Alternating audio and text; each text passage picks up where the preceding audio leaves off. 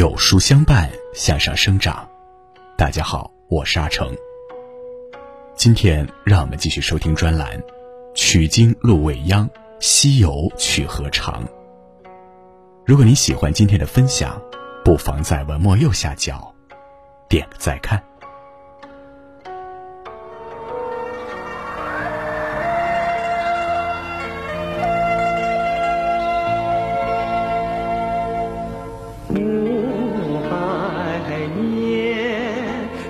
沧海，万事也长满青苔，长满青苔。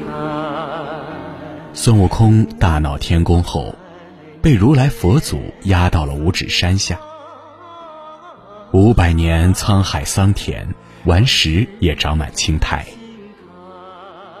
在他落难的这五百年里，孙悟空经历了怎样的心路历程？让我们跟随本文来寻找答案吧。心儿微思，向往着逍遥自在。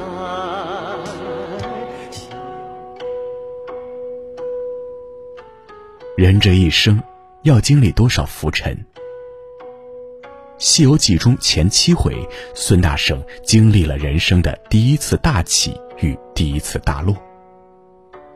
曾经那个大闹天宫的齐天大圣，敢跟如来佛祖叫板，皇帝轮流坐，明年到我家。现在，孙悟空被压在五指山下，不得翻身。当天庭之乐重新响起，仙娥再次舞起霓裳，留给他的只有一曲。五百年沧海桑田，五百年沧海桑田，顽石也长满青苔。只一颗心儿未死，向往着逍遥自在。一朝落难，之前的荣耀都烟消云散，该后悔还是初心不改。孙悟空在落难的五百年来，看清了生命中的三种人：一、大闹天宫，落难之时。故事还是要从孙悟空的两次赌气说起。第一次赌气是因为孙悟空本来高高兴兴做了弼马温，可小仙们揭露真相，弼马温只是个没品末等的小官。第二次赌气是因为各宫各殿的神仙都被请去了蟠桃宴，唯独把孙悟空这个齐天大圣落下了。怀着委屈愤懑的心情，孙悟空准备去瑶池问个究竟。可这不问还好，一问就闹出了一连串的大事：第一闹偷喝仙酒，第二闹偷吃仙丹。等到孙悟空酒醒了，才知道自己闯了大祸。索性回了花果山。再看神仙们那边，七仙女跟王母哭诉没有采到大桃，酒席上的菜和酒也都被人吃了去。接着，太上老君发现丹元大会的仙丹都被偷吃了，赤脚大仙也发现自己被孙悟空骗了。整个天宫都乱了，玉帝终于大怒，他立刻派了十万天兵，又布下天罗地网。前去花果山收服孙悟空。如果说喝仙酒、吃仙丹都是发泄，现在带了一身罪名的孙悟空更需要一次决然的反击。他与九曜星官斗，与四大天王斗，与李天王斗，与哪吒斗。孙悟空这一次大闹天宫，就是要抒发出自己所有的不平与不服之气，闹得天宫不得安宁。天庭连连败退，最终还是前来赴宴的观音菩萨点了二郎神这员猛将。我们完全可以说，二郎神是《西游记》里让孙悟空吃亏的第一人。孙悟空被二郎神和其他神仙围困住，被太上老君的金刚圈砸中脑袋，被刀钩刺穿琵琶骨，再不能变化。孙悟空被绑在降妖柱上。神仙们想了许多办法，用刀砍，用斧头剁，用烈火烧，用雷劈，可这一切都不能降住孙悟空。最终，天庭决定用太上老君的三昧真火将孙悟空炼成金丹。七七四十九日后，大家都以为孙悟空已经死了。当太上老君打开八卦炉的那一刻，孙悟空突然从炉中跳出来，踢倒丹炉。那前几日被熏红的双眼，终于练成火眼金睛。太上老君摔了个倒栽葱，九曜星官被打得连连败退，四大天王无影无踪。天地间再无孙悟空的敌手，孙悟空终于成为真正的齐天大圣。但是谁曾料想，在孙悟空将要达到极盛顶峰之时，命运也把沉痛的落魄安排在了后面。二，落难时心。看透亲疏，通明殿里，凌霄殿外，佑圣真君抵挡不住孙悟空，雷神也不敢靠近他。最后，玉帝只能去请如来佛祖。面对如来佛祖，孙悟空丝毫不畏惧。说出一句极具反叛色彩的话：“皇帝轮流坐，明年到我家。”如来佛祖问孙悟空。你有什么本事能做玉帝之位？孙悟空一脸骄傲：“我的手段多着嘞，我有七十二般变化，万劫不老长生，还会驾筋斗云，一纵十万八千里，怎么就得不到天位？”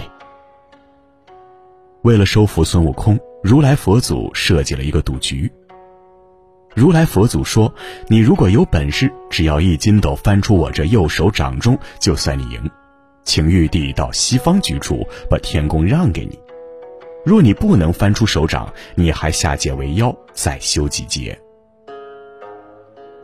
孙悟空一听，心里沾沾自喜，自己一个跟头就是十万八千里，一个荷叶大小的手掌怎么翻不出去？于是孙悟空收了如意棒，抖擞神威，将身一纵，站在佛祖手心里，大喊一声：“我去也！”孙悟空只管前进，忽然他看见前方有五根肉红的柱子，上面有一股清气缭绕。孙悟空肯定这就是天边尽头了，可他怕如来说话不算话，于是孙悟空又变出一支毛笔，在那中间柱子上写一行大字：“齐天大圣到此一游。”写完后，孙悟空翻转筋斗云，回到本处。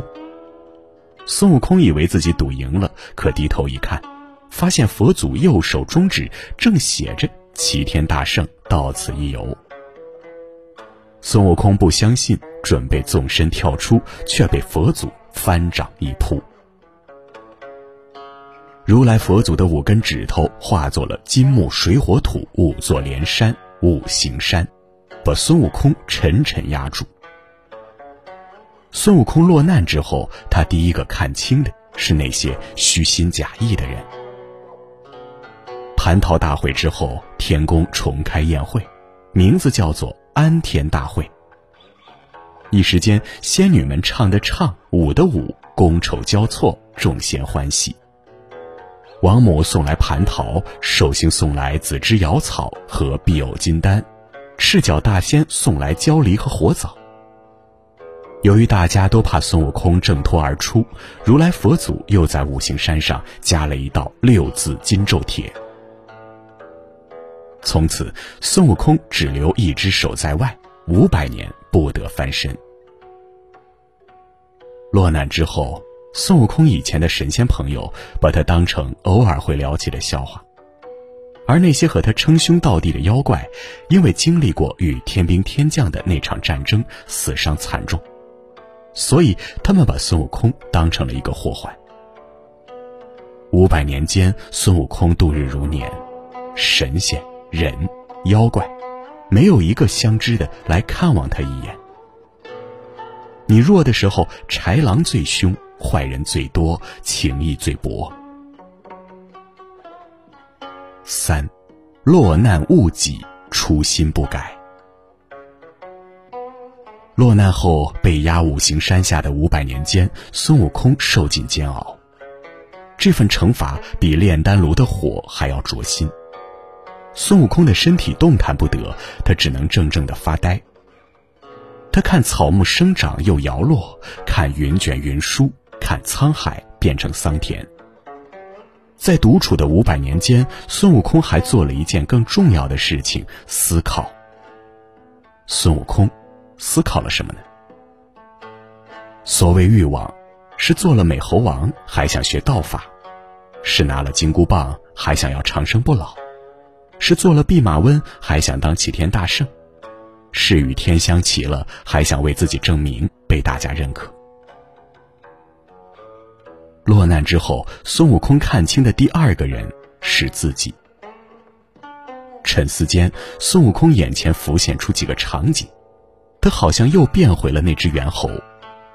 虽然身上没有穿一件衣服，但是天真自然、快乐的奔跑于山野之间。他还记得第一次走上南天门，第一次看到天宫的样子。复道回廊，处处玲珑剔透，三檐四簇，层层龙凤翱翔。曾几何时，当上弼马温的孙悟空也是欢欢喜喜。他查看文部，点名马术，征备草料，兢兢业业。闲暇时，孙悟空策马奔腾，过的也是一段逍遥的神仙日子。只是这一切全都因为膨胀的欲望而毁于一旦。除掉名利的枷锁，磨去被世俗感染的戾气，我们才能重新找回自己。正如《五百年沧海桑田》这首歌中所唱：“哪怕是野火焚烧，哪怕是冰雪覆盖，依然是志向不改，依然是信念不衰。”五百年间，孙悟空想明白一件事：我们必须拼尽全力，才能不忘人生最初的天真与血性。而阻拦我们前行的最大敌人，正是自己。四，落难之恩，莫忘贵人。《西游记》第七回，如来佛祖最后发慈悲之心。他念动真言咒语，从五行山召出一尊土地神，会同五方揭谛居住此山监压。在孙悟空饥饿的时候，土地神给他铁丸子吃；渴了的时候，土地神只给他融化的铜汁饮。铜碗铁汁的滋味又苦又涩，孙悟空开始想念花果山的瓜果。他想着有人救他出去，甚至有人能帮忙摘个桃子也好。落难后，孙悟空最后看清的是赠予他恩情的人。孙悟空第一个感恩的是五行山间给自己送桃的牧童。当孙悟空呼唤着牧童：“小孩，小孩！”不像周边百姓惧怕自己是石原怪物，牧童跳下老牛，叫声“小猴”。转身就摘了两个桃子，递给孙悟空。孙悟空很久没吃到这么脆生生的桃子了。所谓投桃报李，甚至雪中送炭，正是如此。孙悟空第二个感恩的是点醒自己的观世音菩萨。在落难的时候，一句话可以救一个人。听到孙悟空真心悔改，菩萨也满心欢喜。他对孙悟空说：“救你的人不是我，带我到东土大唐国寻一个取经人，他才能救你。”这一人正是孙悟空要感恩的第三个人，他的师傅唐僧。师徒二人的初遇是全书前十四回最让人欢喜的一幕，正如拨开云雾，重见天日。还没等到唐僧走到跟前，只是远远望见唐僧的身影，听到唐僧的脚步声，孙悟空就大喊道：“我师傅来也！我师傅来也！”再到唐僧牵马下山，来到跟前，只见石头缝间的这只猿猴露出的头上堆满苔藓，耳朵和两鬓上爬满了野草。孙悟空的眉间是土，鼻子上也是泥。样子十分狼狈，但他惊喜地转动两眼，伸着那只手，激动着挥舞着。孙悟空直喊：“师傅，你怎么此时才来？来得好，来得好！救我出去，我保你上西天去。”落难之时，我们常常对那些砸下的石头耿耿于怀，但有时候我们更应该记住的是，在最狼狈时，拉自己一把的那个贵人。听到孙悟空要保护自己前去西天取经，唐僧感到又惊又喜。唐僧对着西天拜了又拜，他祈祷道：“如果真的有师徒的缘分，就能把五行山上的金字咒帖接下来。”如果没有师徒的缘分，就当他是个凶顽怪物，金字咒帖就接不下来。结果就是，唐僧将六金字咒帖轻轻接下，一段师徒缘就此开启。孙悟空欢喜的叫道：“师傅，你请走开些，我好出来，莫惊了你。”只听见一声地裂山崩，孙悟空从五行山上挣脱而出。逃脱苦难后的第一刻，孙悟空选择了报答恩情。他来到了唐僧的马前，直挺挺的跪下：“师傅，我出来了。”从齐天大圣到孙悟空，再到孙行者，五百年的时光已经远去。